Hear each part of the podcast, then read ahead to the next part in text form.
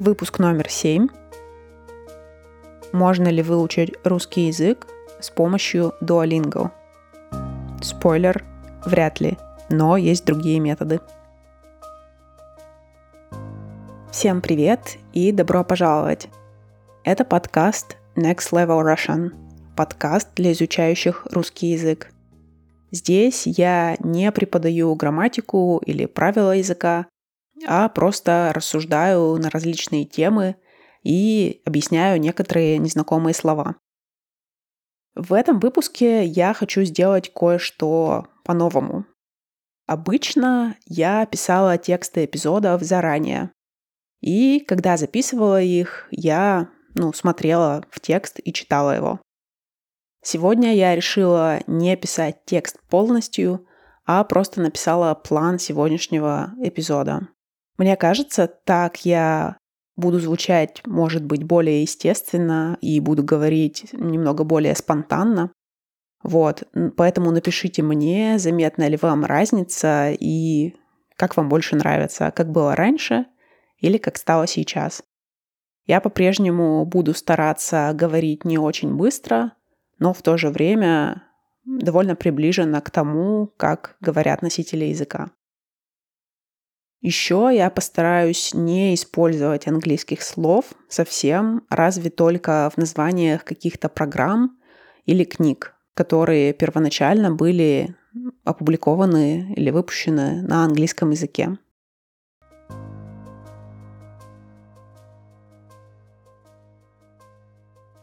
Окей. Сегодня мы поговорим о Duolingo и о том, работает ли оно. Спойлер, наверное, нет. Но это мое личное мнение. Кстати, насчет слова спойлер. Это слово, которое сейчас употребляется в русском языке. Оно заимствовано из английского языка и значит то же самое, что и в английском. Даже некоторые газетные издания, например, новостной сайт «Медуза», используют это слово в своих статьях и заголовках. Я оставлю скриншот а, с сайта Медузы, чтобы вы могли убедиться в этом. Я посчитала нужным объяснить слово «спойлер», потому что некоторые слушатели моего подкаста написали мне, что у них были трудности именно с такими заимствованными словами. А, потому что когда вы слушаете подкаст на русском языке, Ваш мозг полностью настроен исключительно на русский язык. И когда вы слышите какое-то слово, которое не звучит русским, то у вас это занимает несколько больше времени, чтобы понять и разобраться, что вообще к чему. Например, а, один из слушателей рассказал мне историю, как в первом выпуске он услышал слово «полиглот», это слово нам будет еще встречаться в сегодняшнем выпуске. Полиглот — это человек, который говорит на многих языках. Но в контексте русского языка он сразу стал анализировать состав слова и сказал, что в русском языке существует приставка «по», и он стал думать, что вот приставка «по», потом корень «легло», такой, хм, что же это за слово такое? Но потом из контекста он понял, что это было слово полиглот, но он мне сказал, что на это у него ушло несколько секунд.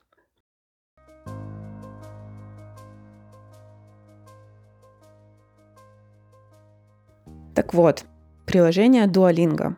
Многие его знают, многие им пользовались, я сама пользуюсь Duolingo с 2012 года, то есть уже 9 лет. Можете, кстати, добавиться там мне в друзья. Я оставлю ссылку на свой профиль в описании этого выпуска. Но, честно говоря, сразу вам скажу, я не думаю, что Duolingo может реально помочь выучить иностранный язык. Еще мне кажется, что с годами дуалинга в чем-то, конечно, улучшается, но в чем-то становится хуже. Итак, какие у меня претензии к программе Duolingo. Первое. Мне кажется, что Duolingo совсем не учит грамматики. Там вроде как есть какая-то информация по правилам языка, но ее очень мало. В самих уроках Duolingo грамматика практически не встречается. Еще уроки Duolingo задействуют не те механизмы, которые нужны для того, чтобы выучить иностранный язык, чтобы запоминать новые слова. Если вы знаете или помните, там обычно дано предложение, и вам нужно его перевести. И у вас есть несколько вариантов ответа. Так вот, часто правильный вариант ответа можно выбрать просто методом исключения. То есть вы точно видите, что два других варианта, ну, они точно неправильные. Поэтому даже не зная правил и не зная конкретных слов, можно всегда угадывать правильный ответ. Еще в заданиях Duolingo очень легко можно подсматривать перевод каждого слова, и это совсем не способствует запоминанию новых слов.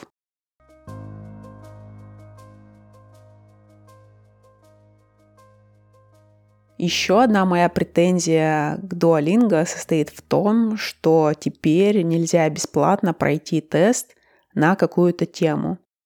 По-моему, раньше так было делать можно, и как бы я так делала, но сейчас, сейчас так делать нельзя. Например, в испанском языке я очень хорошо знаю тему рестораны, но эта тема состоит из шести уроков. В этих уроках повторяются одни и те же фразы, поэтому мне скучно их все проходить. Поэтому я хочу сразу пройти тест, чтобы выйти на следующий уровень. Но чтобы не проходить уроки и сразу пройти тест, нужно заплатить 200 линготов.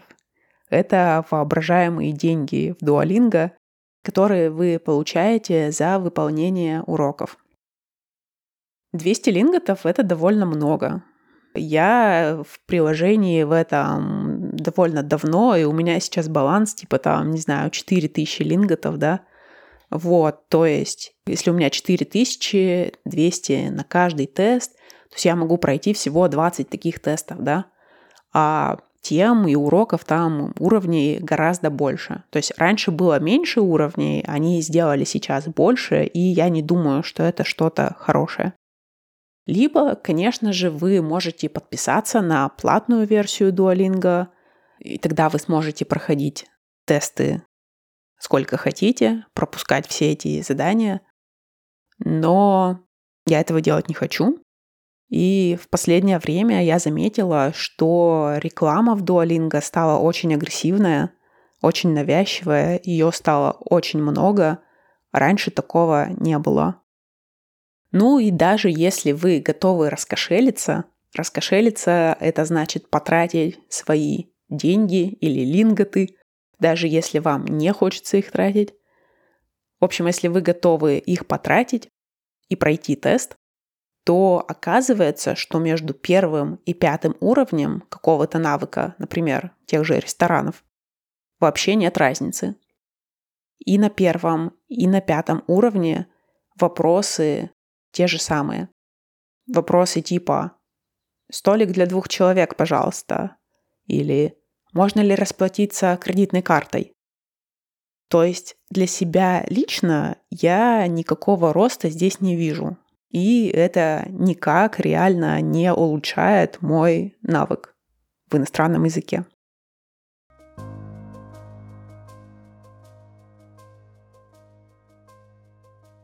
То есть, по сути, нас дуалинга ничему не учит. Оно учит нас только минимуму слов, но не учит ни произношению, ни грамматике, ни обширному словарному запасу. Но почему у дуалинга столько поклонников, столько людей им пользуются?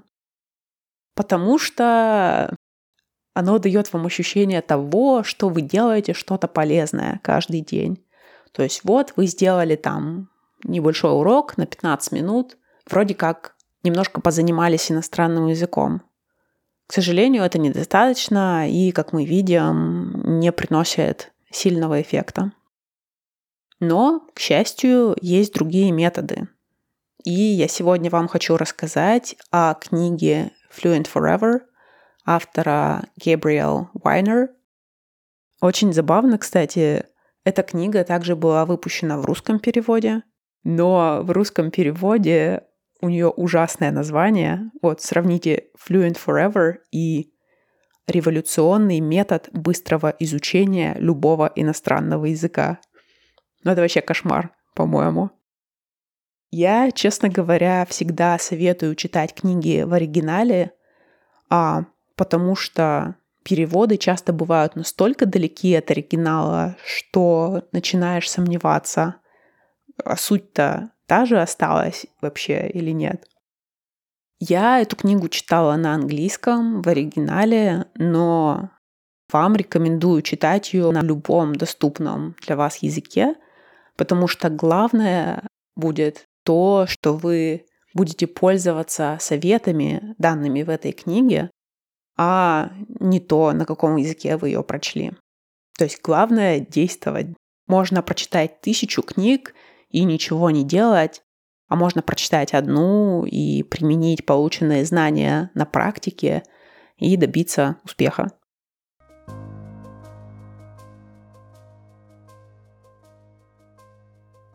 Эту книгу я читала еще в 2018 году.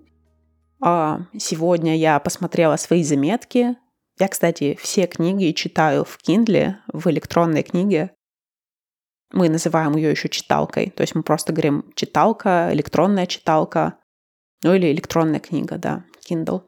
Сама книга у меня не сохранилась там. Наверняка я ее брала в библиотеке или нечаянно удалила, я не помню. Но у меня сохранились заметки, и на основе этих заметок я сейчас смогла воссоздать то, о чем писал Гэбриэл в своей книге. И я сейчас с вами поделюсь основными моментами. Гэбриэл, он вообще известный полиглот, а он говорит на пяти или шести иностранных языках. Он точно говорит на французском, на немецком вроде бы, точно говорит на русском, венгерском и японском. Например, венгерский язык, он очень сложный вообще. У него нет сходства ни с одним другим языком, по-моему. То есть это вообще жесть просто. Вот. Кстати, жесть — это типа, это значит, что это очень сложно.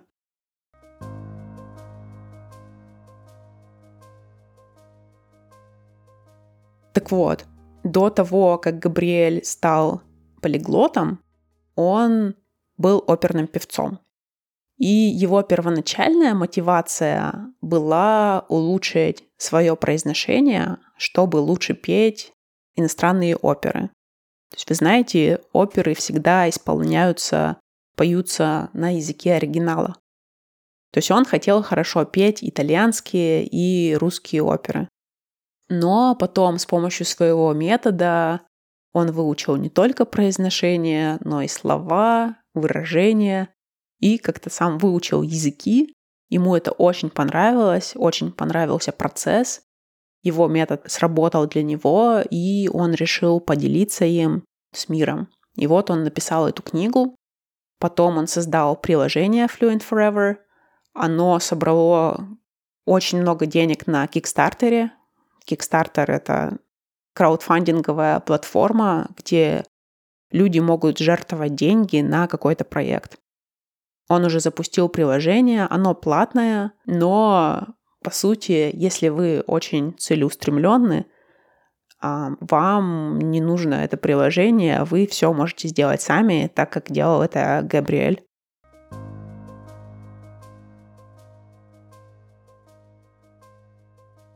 В основе его метода лежит система интервального повторения. То есть, понятно, да, интервалы — это какие-то промежутки времени. Интервальное повторение — это значит повторение через какие-то определенные промежутки времени. Самая известная программа для запоминания чего-то методом интервального повторения — это сайт Анки. Система интервального повторения основана на методе карточек. У вас есть карточки, например, со словами, которые вы хотите выучить, и эти карточки попадаются вам с частотой в зависимости от того, насколько вы хорошо знаете это слово. То есть, если вы знаете слово не очень хорошо, то карточка с этим словом будет попадаться вам чаще. Если вы уже запомнили это слово, то оно может попасться вам, например, в следующий раз только через месяц. И вам нужно будет его снова попытаться вспомнить. Если вы его вспомнили, то оно попадется потом через два месяца. Если вы не смогли его вспомнить, то оно попадется вам на следующий день. В своей книге Гейбриэл пишет, что как раз нам нужно тренировать навык вспоминания. Когда у вас просто написан список слов, и вы его просто просматриваете и смотрите переводы этих слов, вы не тренируетесь вспоминать. А это именно то, что нужно вам, когда вы, например, стараетесь говорить, вы вот говорите и не можете вспомнить какое-то слово. Поэтому с помощью метода интервального повторения вы можете натренировать этот навык вспоминания. И это очень важно для усвоения иностранного языка.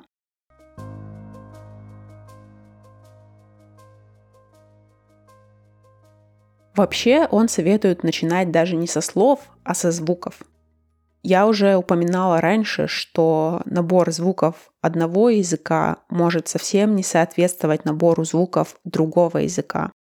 И поэтому, когда вы говорите на иностранном языке, пользуя звуки своего языка, существует большой риск остаться непонятым, потому что слух носителей языка не настроен на ваши звуки.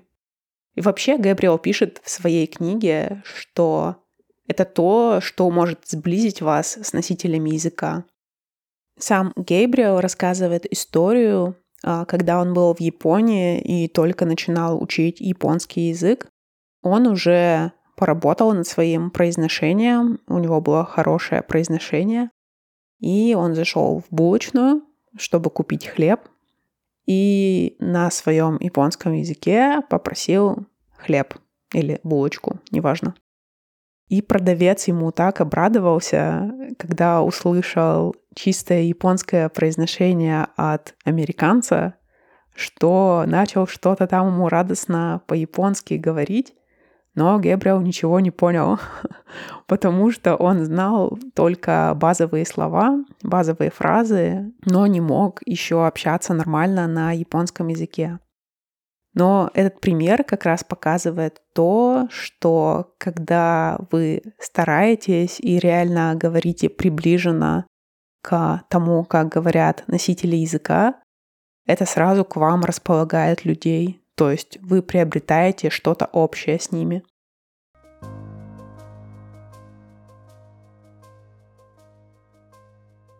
Так вот, для тренировки произношения он рекомендует а, использовать карточки с так называемыми минимальными парами.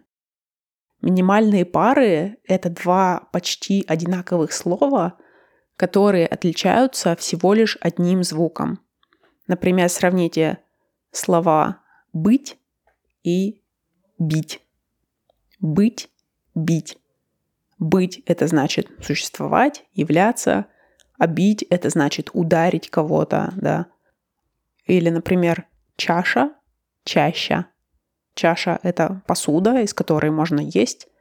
Чаща — это такой небольшой лес. Именно создание списка таких слов и поможет вам научиться отличать эти звуки и научиться их правильно произносить. После того, как вы освоили, то есть выучили произношение, нужно учить слова. Гебриэл, опять же, рекомендует создать карточки а, для слов в программе Анки без перевода. Ни в коем случае не переводите их на свой родной язык. А просто создайте карточки с картинкой, а, которое у вас вызвало бы ассоциации с этим словом, которое вы хотите выучить. И на обороте этой карточки напишите написание этого слова на языке, который вы учите, и транскрипцию в формате IPA, да, то есть на международном фонетическом алфавите. Вот. Кстати, насчет, да, произношения и транскрипции я забыла сказать, что на Википедии, например, существуют страницы со списком всех звуков любого языка. То есть звуков в формате как раз IPA в международном фонетическом алфавите. И там вы можете сравнить, какие звуки, например, русского языка уже присутствуют в вашем родном языке. И то есть вам не нужно сильно заморачиваться, да, сильно напрягаться, чтобы улучшить эти звуки, потому что вы их уже знаете. Но есть другие звуки, которые отсутствуют в вашем языке, и их вы можете послушать прямо на Википедии и, основываясь уже на этих данных, уже создать списки минимальных пар.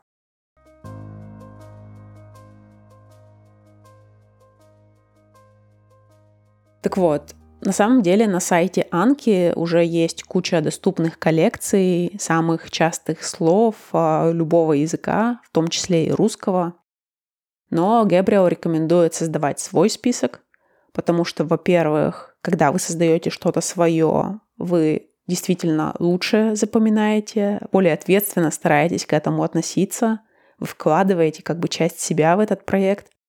Во-вторых, вы создаете свои личные ассоциации. То есть даже там слово собака, например, да, у каждого может быть своя ассоциация. Может, у вас была собака породы овчарка, да, а у кого-то была собака породы пудель. И картинку, которую вы подберете а, к слову, она будет лучше всего работать лично для вас. Поэтому он рекомендует создавать свои списки. Но что вы можете сделать в интернете? Вы можете найти список тысячи самых часто употребляемых слов в языке и использовать его для создания своих карточек. Потому что если вы знаете тысячу самых распространенных слов, вы уже можете понимать 80% а, всех текстов. А это как бы более чем достаточно для того, чтобы перейти на следующий уровень, когда вы уже начнете читать книги и смотреть фильмы, слушать аудиокниги на русском языке. Поэтому, да, нужно начать всего лишь с тысячи слов, потом уже можно расширить это до полутора или до двух тысяч слов. Также в книге Гейбриэл приводит советы, как таким же образом можно выучить грамматические правила языка и все остальное. То есть, по сути, он все свои языки выучил как раз именно методом этих карточек. После того, как вы выучили слова и грамматику, вы должны уже начать практиковать чтение, написание. Есть такие сайты, например, где носители языка могут проверить то, как вы пишете. А, даже на Reddit, например, есть сообщество, я, я не помню, как оно называется, но я оставлю ссылку в тексте этого эпизода.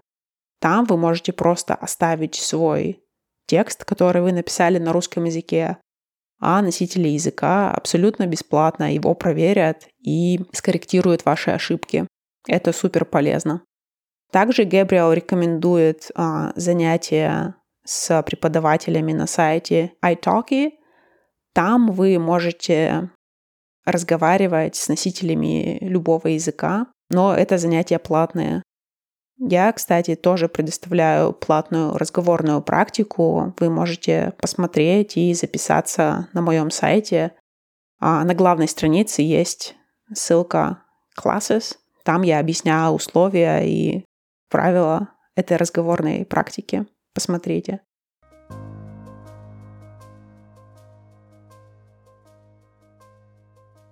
Да, после того, как вы выучили слова и грамматику, читайте книги, слушайте подкасты, смотрите фильмы, пусть сначала с субтитрами, пусть книги сначала с аудиокнигами и с, с переводом. Вот, но главное погружать себя в язык, да, погружать, значит, окружать себя этим языком со всех сторон, чтобы вы и смотрели, и слушали, и говорили на этом языке. Вот, тогда будет толк. Дуолинго не дает такого погружения. Насчет слов, кстати, я создала страничку в Инстаграм, где я планирую выкладывать слово дня. То есть я буду брать какое-то слово, которое будет в списке, наверное, пяти тысяч самых употребляемых русских слов, буду выкладывать картинку этого слова, буду писать определения и примеры использования а, без английского языка, без перевода, все чисто только на русском. Также буду выкладывать а, транскрипцию этого слова в IPA, чтобы вы знали, как его правильно произносить. Вот, тоже посмотрите, найдите в Инстаграме, а, тоже называется Next Level Russian.